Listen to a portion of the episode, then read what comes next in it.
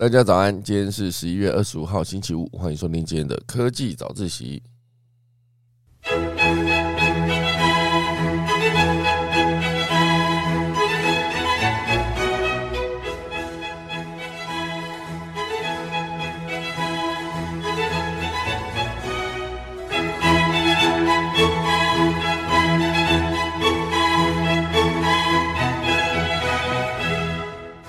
好的，又到了周五的商业周刊封面，跟大家分享今天的封面主题故事。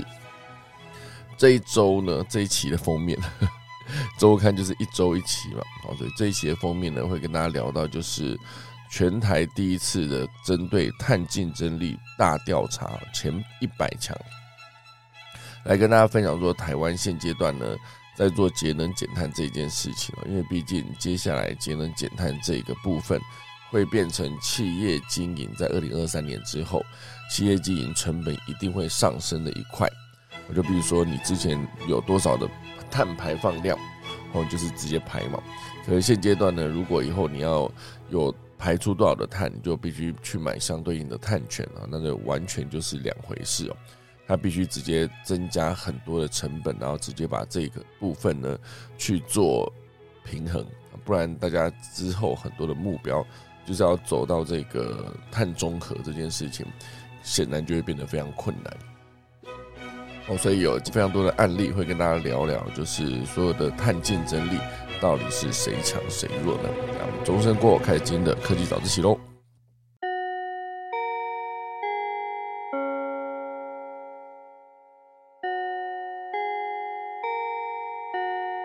好的。正式开始今天的节目之前呢，有一个非常重要的部分要跟大家分享，就是这一期的商业周刊的封面主题，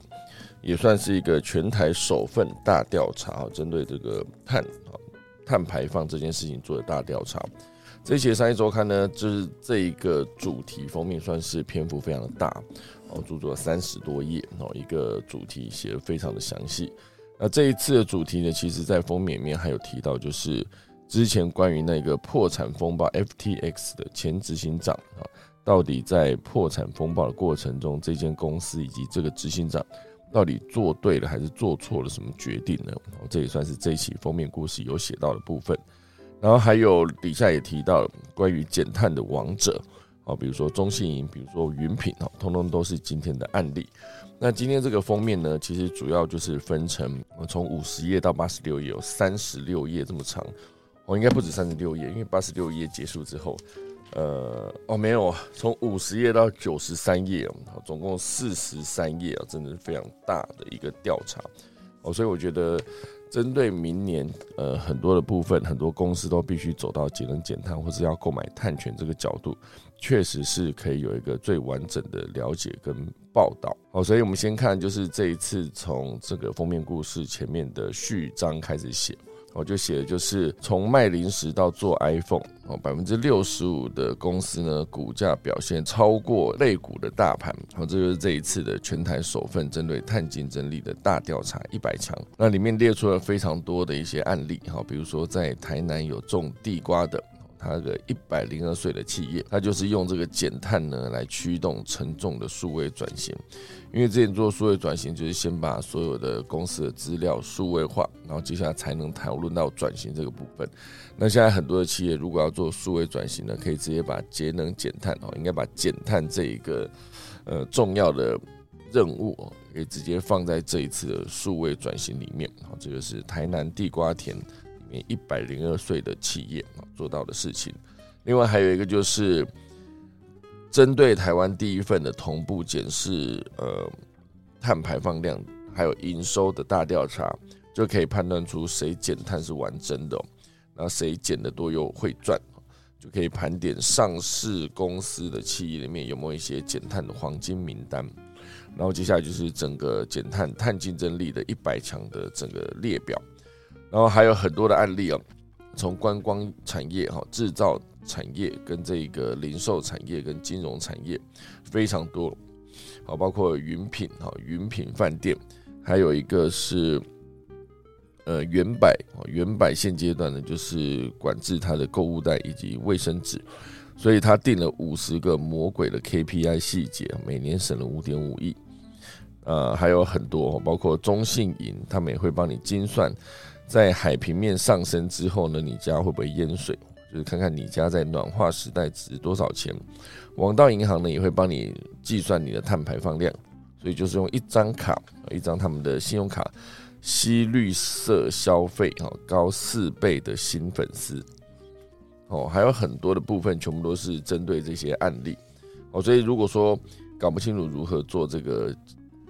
减碳这个部分呢，其实可以肯从这个一百间公司里面去学学，看他们到底做了哪些事情，才可以直接被列入这一次的呃减碳的一百强里面。好，先先从前面的序章开始跟大家分享哦。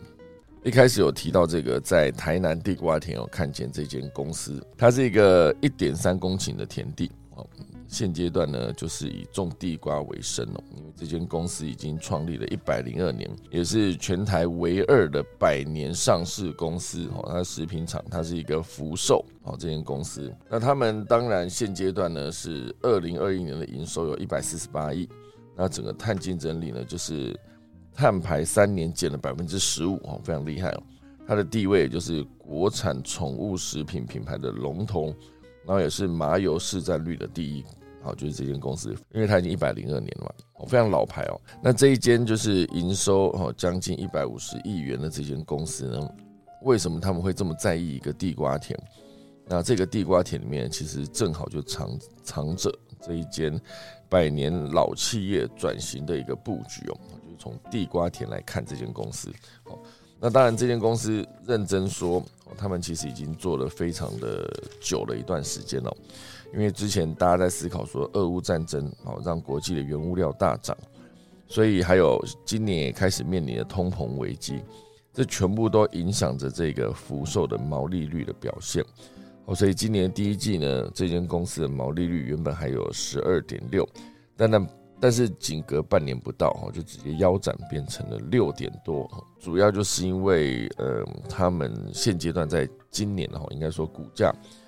呃，稻谷的谷哦，股价一下子就往下跌哦，所以这间福寿公司呢，之前买在太高价哦，所以才会赔钱哦，所以现阶段呢，哦，他们就在减碳这件事情上面就开始发力哦，所以当然他们的公司内部是觉得说，如果是说转型呢，其实有一点太沉重了，所以他们就变成诉求要变成自己是一个绿色的企业，好，所以有这个决心之后呢，就带着员工出国观摩，直接。从转向循环农业商机这个角度切入，好，所以因为原物料这个因素呢，就是让这间公司哦，就是毕竟呃，如果稻谷的价格上涨啊，他们是要做这些饲料啊，做这些大豆、沙拉油等等，他们都必须呃时时刻刻关注的这个稻谷价格哈，好，所以这间公司就一定要把这一个会害他们涨价、物价波动的因素呢降到最低。好，所以他们才可以把公司的命运呢重新掌握在自己的手上。那到底要怎么做呢？虽然这间公司的员工平均年龄是四十三岁，但是主要的干部们至少年纪都五十几岁。好，所以转型相对的比较困难哦。所以这个老板呢就决定把公司转型成绿绿色的企业。哦，所以现阶段呢这是一个目标。疫情之前呢，他每年至少出国十次，而且大多数都会带上高阶主管一起。去看看国外的食品厂都怎么做，好，比如说日本原本临近的养猪场呢，竟然在啊养在东京的市区，然后你在里面闻，发现诶一点味道都没有，工厂内都是自动化的设备，而且国外许多养殖场呢都有循环农业的概念，好，比如说美国哦，去美国有一间养鸡场，用的是货柜屋养鸡，每天都开车带鸡到不同的地方吃虫放养。肉质好的不得了哦，好聪明哦！就是这个养鸡场是只有在呃鸡养在货柜屋里面，所以可以持续移动嘛。哦，所以当呃这个福寿老板去看，就发现哇，国外的工厂不仅环保，而且附加价值也非常高。哦，就像刚才讲的，真的把鸡带到不同的地方去呃吃虫放养，那个鸡跑来跑去，概念上有点接近放山鸡哦，它的肉质当然会好。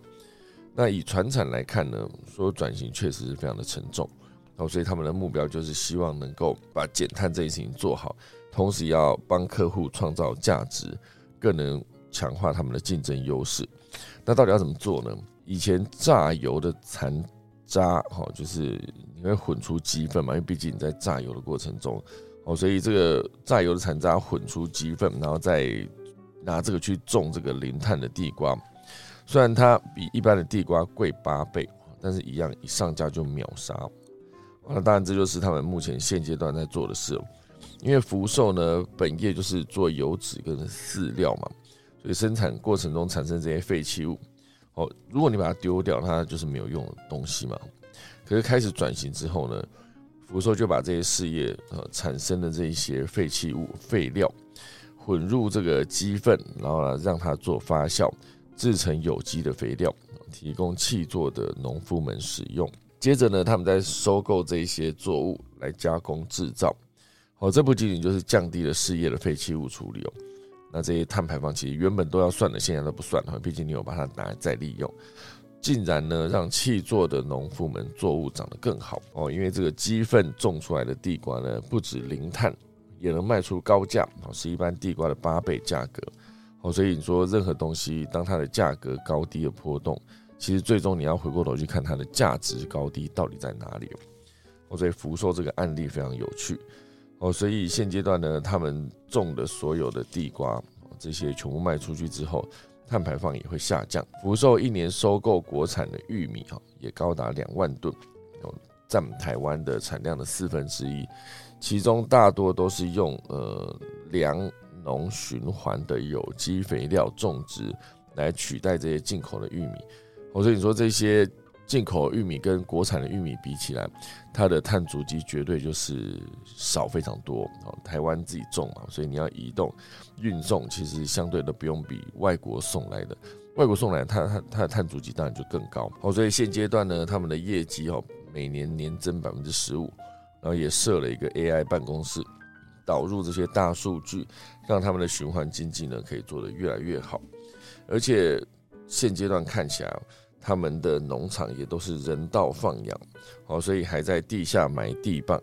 鸡跑过去就能知道体重，哦，随时监控鸡只的状况，也调整他们的饲养方式。所以现阶段呢，它的人工成本降低，鸡也养得更好。有一个最重要的重点就是它的售价可以卖得更高，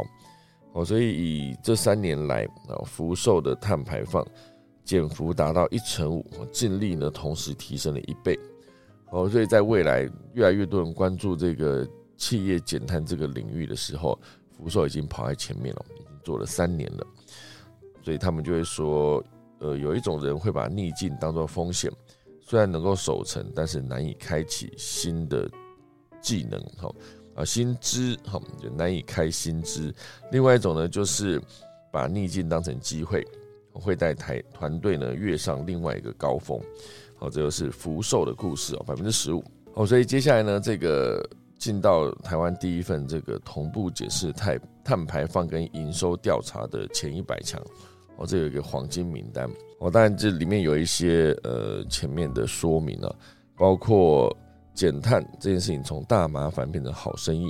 每一个行业哈都有他们的王者的产生，好，比如说造园企业。最会减碳的前三强就是红海、人保跟和硕，他们减碳排放，红海是负，呃，就是减百分之十四点二，人保是减百分之十点二一，然后还有和硕减的是七点五七，哦，就是造园企业里面碳排放的前三强。那当然以这个每排一吨碳，哦，相对赚最多钱的这个。对比来看，这个好几个领域的公司都做得非常的好啊。比如说第一名的文辉通啊电子通路，好，他们是每排一吨碳他们会赚三百一十六百万哦，这很多哎。接下来还有和泰、华硕跟宏基跟中宇这几间公司。那如果说你的以盖房或者做电源线哈，这个越居减碳高手的三年内。减碳最多的企业啊，就包括金鼎半导体、工信哈，它是建材跟营造，然后还有联成哈，这个联成不是联成电脑，是联成塑胶工业，还有台达电，还有群电哈，这间公司，好，所以当然以这这几间公司来看，啊，还有一个是电子五哥，电子五哥里面有四强入榜，包括伟创、英业达、然后人保跟和硕这几间公司。好，所以当然以这篇文章来讲哦，他是说现阶段所有人买股票挑公司呢，都是看他能赚多少钱，但是未来如果你还要买股票的话，可能要看的却是他能减多少碳，因为能减碳，他未来才有可能有客户有订单。这件事情感觉在几年前是很难想象的，因为之前每一个每一次的企业峰会，应该说气候峰会，之前每一次的气候峰会呢，每个国家都会直接在提到说要减碳要减碳，可是事实上真正下去做的哦，公司其实很多都没有办法直接贯彻到底，因为没有一个强大的诱因嘛。它的概念就有点接近是，如果说今天所有的法规如果是提醒大家不要使用塑胶杯，那提醒这件事情归提醒嘛，我可以不做嘛，就是觉得对我来说，我拿一个塑胶杯比较方便呢。然后如果不拿塑胶杯，我还得自己带杯子，带上带下麻烦。好在如果是这么是提醒的角度，当然大家就不愿意配合嘛。可如果说今天是一个如果以后不用塑胶杯啊，用塑胶杯就要直接多付多少钱，或者要直接裁罚之类的，那你就会去仔细思考，就是我到底要不要买这一杯饮料？它概念也接近是以前丢垃圾，大家都随便装，所以装的大大一袋，有没有做资源分类也不重要。当台北市改成这个需要付费的垃圾袋，你才能丢的时候，自然而然就会把那些大的瓶瓶罐罐拿出来做回收。所以很多都是跟法规政策规定有关的。所以像之前那个联合国气候峰会，原本就是一个各国政治领袖的政治角力场。那这个峰会现阶段哈，在 COP 二十七哈，就是联合国气象峰会这一次结束之后，已经变成一种减碳方案的采购大会哦。除了各国的代表参加之外，还有包括 Nike、宾士、全球半导体大厂哈、全球顶级金控。全球财新五百强的企业都挤在现场，他们目的只有两个哦，就是买减碳的解放跟卖减碳的方案哦，所以很难想象之前这个东西会变成一个好生意哦。就像之前我跟大家分享，有一个老董事长，他当时就是有感这个呃九二一，因为土石流，土石流造成是因为树种的不够嘛，因为树如果越大根，它就可以抓住那个底下的泥土。在整个山洪爆发的时候呢，就不至于变成土石流哦。所以以那一位董事长来说，他当时就是发愿种了非常非常多的树。哦，早些年大家看他觉得说你种那么多树干嘛，在那边也没办法获利。到底为什么要种那么多树？哎，结果没想到最终现在大家回过头要去跟他买碳权了，因为他种的树会吸收二氧化碳。所以所有的事情在当时只是。一一份心意哈，想说让这个土地不要再遭受这个暴雨侵袭，又变土石流，一份的心意到最后哦，现在变成一门好生意哦，非常酷哦。所以现在有很多的呃公司在买减碳的解放，也有很多公司在卖减碳的方案哦。真的以前很难想象这会变成一个好生意哦。哦，所以之后举了几个例子都非常的有趣哦，包括做饭店的云品哦，靠减碳拉高房价八成。开百货公司的原版啊，去也是靠减碳去赚到投资数位转型的资本。哦，原本是后进者的这个王道银行，也是增加它弯道超车的一个机会。哦，赢得存款金额是一般用户的两倍。在绿色商店消费力呢是四倍的这些绿色铁粉，所以这个在全世界都是呃有非常多的案例可以跟大家分享。好，包括日本。日本面任天堂哦，是一个算是呃游戏产业里面一个领导的品牌了。基本上哦，那任天堂啊，当然比起来那个 PlayStation Four 还是，比如说 Sony 啊，Sony 做的游戏机其实还是现阶段电视游乐器里面就是呃更是厉害的龙头。那当然，任天堂这间公司现阶段他们就是不再频繁推出新的机器，因为每次新的机器在研发制造上面，其实在碳排放量来说都是非常高的哦。所以减碳名列第一名的这个任天堂呢，就是曾经被分析师跟媒体评为没救了的一间百年企业。它推出了 Switch 的新游戏机呢，打破游戏界一个产品上市上市四年。销售就会达到顶峰的经验，它现在还是持续卖的非常不错。那当然，这间公司呢，为了减碳，他们就决定不再频繁推出新的机种、新的游戏主机，同时还要延长游戏机的寿命，同时呢，把游戏机的尺寸缩小，把它能耗降低，耗材也降低。经过这样调整之后呢，任天堂还把更多的人力资源转移到游戏软体开发上，让游戏变得更好玩。哦，所以截至今年九月，哦，使用 Switch 的用户数呢为一亿零六百万人，较去年还增加了一千万人哦，哦，非常厉害。哦，所以像任天堂这样思考的企业呢，很多也出现在台湾。好，比如说中信银，中信银哈，就是他们原本也最担心碳排继续增加会造成地球的暖化，最终呢，地球暖化就是冰山融化嘛，融化之后海平面就会上升，所以。很多被土地啊，土地被水淹没，这就会变得非常的严重哦。所以当中信以后贷款给房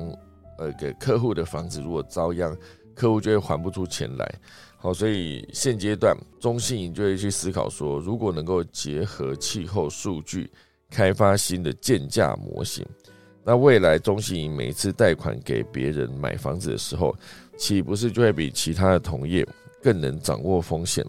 被倒账的风险会降低很多吗？他们就会思考这个点。好，所以这个想法出现之后呢，竞争力就跟随在后。所以今年中信银呢也进入了这个商业周刊呃碳竞争力一百强的名单。哦，所以很酷哦，你可以思考到，因为大家的呃不做好节能减碳，导致全球暖化、气温上升、冰山溶解，这样啊融化。那海平面上升之后，你的房子竟然就不能住了，因为被水淹了嘛。我就是像之前提到的，呃，马尔蒂夫这个国家有可能之后会完全消失在海里面，因为海平面上升太高了嘛。哦，所以现阶段呢，很多的工厂都在思考这个点。哦，那很多的企业产业都在思考如何做好减碳这个工作。那以这一次的百强企业中，有六十五家企业的股价表现哦，在过去三年呢，都比同类股的大盘优异许多哦，所以这是几个在这一次的百强大调查中发现有意思的点哦。第一个表表现比同类股大盘都还优异，第二个呢，就是金融业运用科技打造这个低碳创新的比例最高。好，可能是因为他们手上手头上现金最多嘛，金融业。那第三呢，就是过去捉对厮杀的这些电子制造业，在在碳竞争力赛道上面也是激烈的竞争啊。比如说苹果的两大系统供应商和硕跟红海都入榜哦，但是在减碳幅度啊、每吨碳排营收指标上面呢，都各有强项。哦，这就是现阶段。非常多的类别的企业呢，都在减碳这件事情上面呢拼尽了全力。我真的很难想象哦，明年这件事情会变得非常非常的巨大。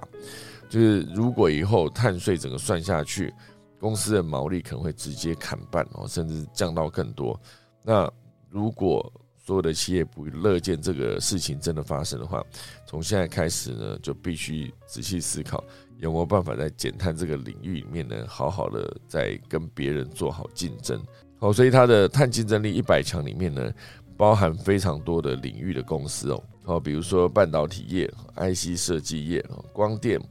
电脑周边，还有电子零组件，然后还有其他的汽车工业、橡胶工业、电机机械啊、电器电缆，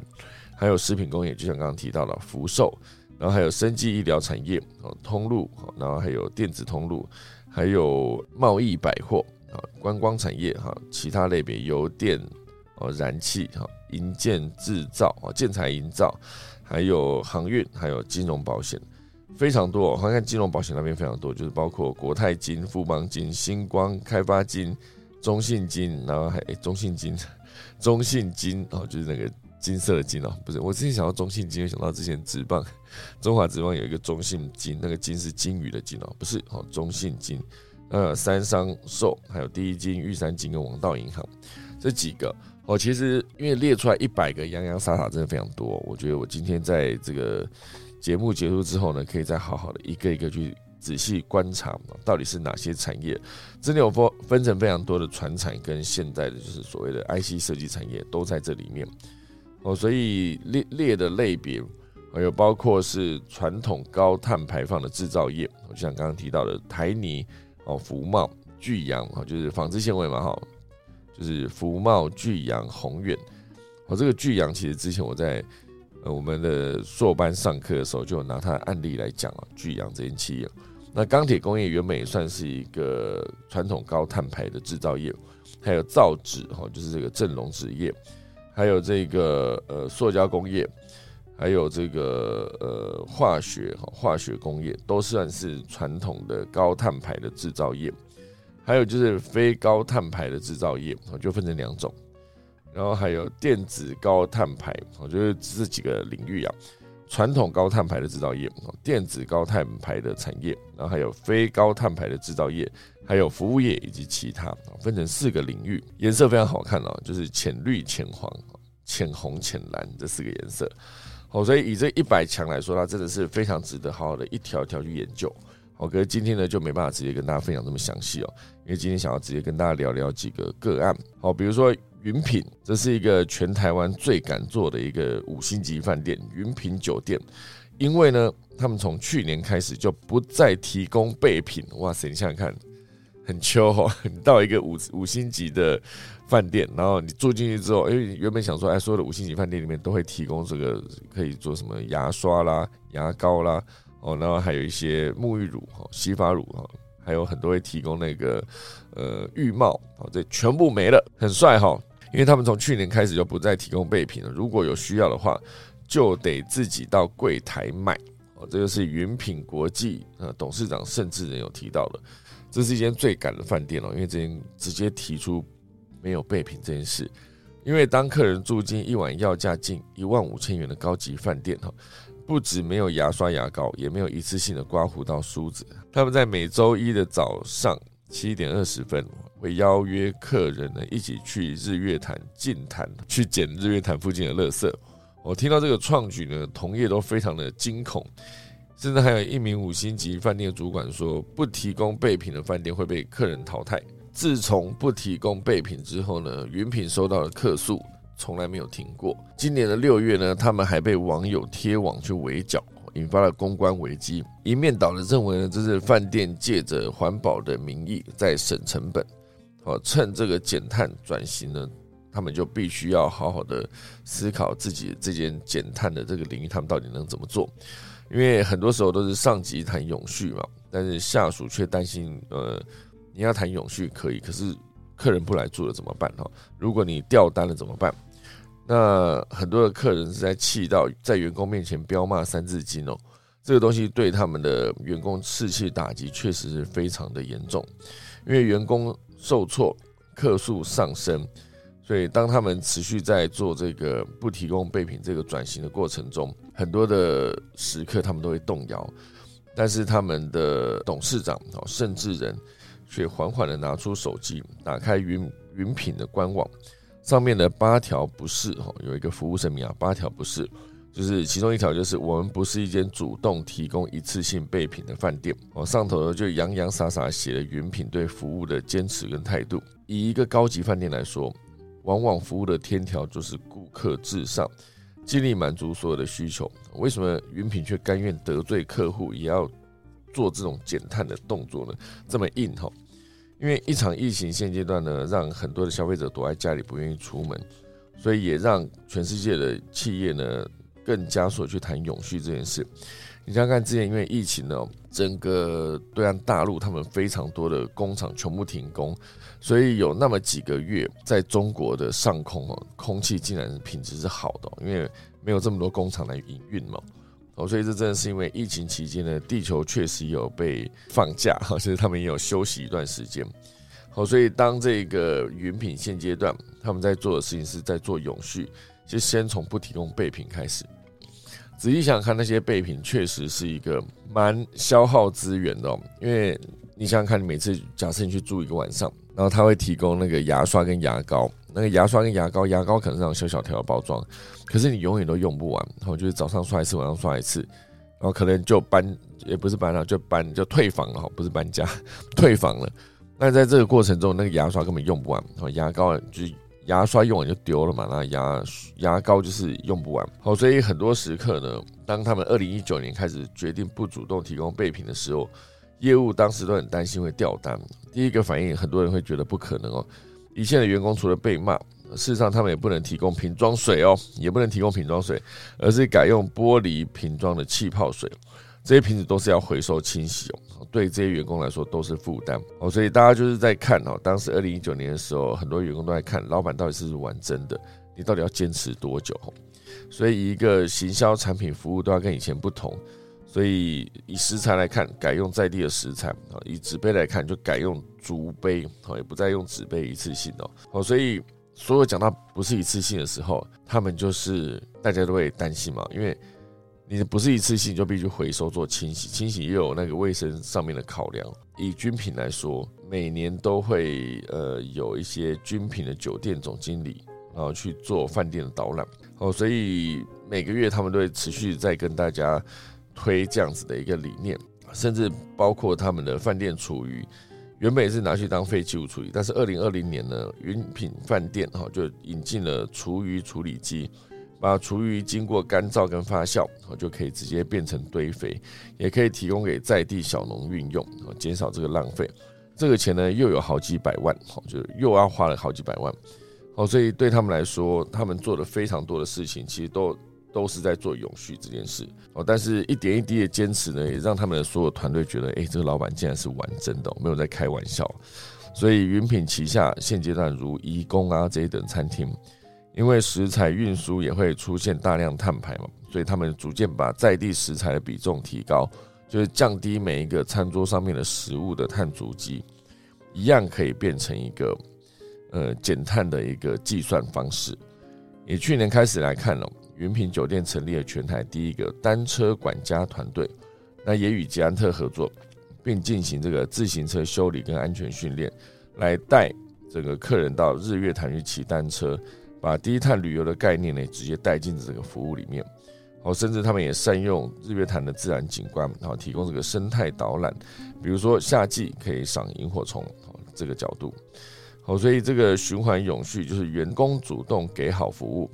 因为价值呢聚集更高阶的客人，反而哦尽力增加一点六倍。我这样目前为止我这样看，我觉得因为这样军品我就是认同他的理念了。我真的要去，我就自己带备品，这我可以接受。因为其实有些时候，我每次在饭店的时候，就看到那种啊，比如说洗发精跟沐浴乳都有几种嘛，一种就是挂在墙壁上，然后你要多少就压多少，因为它还锁在那里，以防被人家偷走那种；要么就是那种小小的一罐一罐一罐，可每次看到这种一大罐一大堆哦。一整排都用不完哦，觉得有点可惜，用不完就丢掉嘛。因为对公司来说，对这个饭店来说，他就是觉得这样是提供最好的服务，而且没有任何卫生的疑虑。经过这个持续不断的调整呢，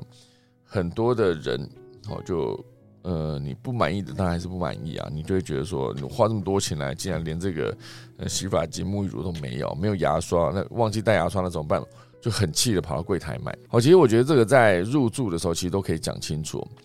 或是我不知道这种概概念，大家听听看。就是我如果在说人入住的时候，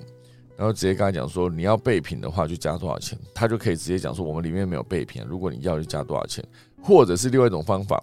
就是我们的。饭店面都有备品，可是如果你不需要，你有自己带的话，那我们就可以减多少钱呢？我觉得这两种说法其实都是说法，可是给人的感觉不一样。可是当然，以前面那种说法感觉比较强硬我就感觉这间公司、这间饭店真的是在节能减碳这条路上面非常的坚持哦。就是我们不提供备品，要的话去柜台买，这是一种说法。另外一个就是我们提供备品，可是如果你不要的话，如果你觉得这个东西是呃伤害地球，就是觉得浪费的话。那我们就是直接给你减价，你就没有这个备品。这两种说法，不知道大家觉得哪一种感觉比较好？当然，对于没有带到牙刷或是洗面乳的那些人来说，他们绝对就是好，反正我不差那点钱，我都已经花这么多钱来住你这个高阶饭店了，那当然我就继续使用这个服务哦，就是备品的服务。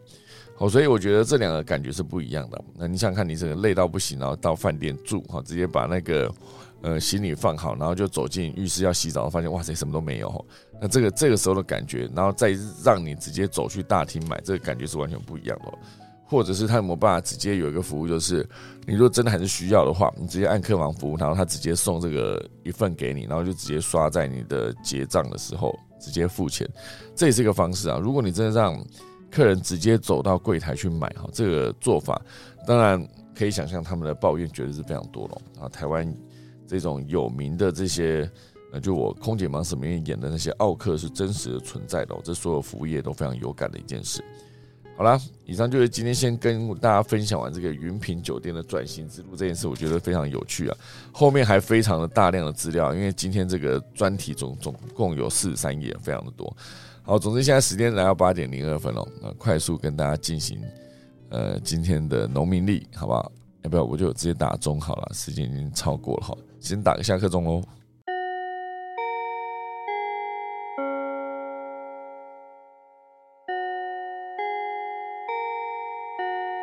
好的，感谢大家收听啊！今天是十一月二十五号，也是农历的十一月初二。今天呢，宜嫁娶、祭祀、开光、出火、出行、拆卸、修造、动土、解除、开市、交易、立券、挂匾、纳财啊，祭探病跟安葬。我今天不要去探病，好不好？好啦，以上就是今天的科技早起啊。我们来看润雀上面有聊什么内容呢？哦，昨天聊到哎，葡萄牙昨天踢的比赛很刺激哦。然后还有讲错，七月十五号。看球赛休息一集啊，感觉可以休息一下。下礼拜哈，然后人民素质会让很多企业不勇敢。Lily 讲的是啊，非常好，非常有画面哈。Aki 嘛是这样念吗？他说原品有挂墙上的洗发精、沐浴乳在淋浴间哦，原来是这个意思。我觉得这样子至少你有提供到这个服务，可是就也也减少就是一罐一罐那种备品的浪费哦。当然很多我不知道，很多以前从那个布洛克做评比啊，就是去看每间饭店。这些备品也都是他们的必备的一个对于饭店的评估跟评价的一个重点。他如果他今天备品是一个非常高级的品牌，就觉得哇，我有享受到那种尊荣的感觉。可是你还是一样也用不完哈。所以我以前就是在住饭店的时候，如果一旦遇到那种就是牙膏，它是那种小条的那种一次性的，我就尽可能把它全部挤完哈。因为有说原本啊原来没提供盥洗用具可以减碳哦，这是一个啊确实就减少浪费了嘛哈。那 Heidi 嘛，H E I D I，他说周末愉快。那感谢大家的收听啊，今天真的是礼拜五嘛，哈，今天要是放假日啦，好，就希望大家今天可以有一个愉快的周末。再打一次下课钟喽。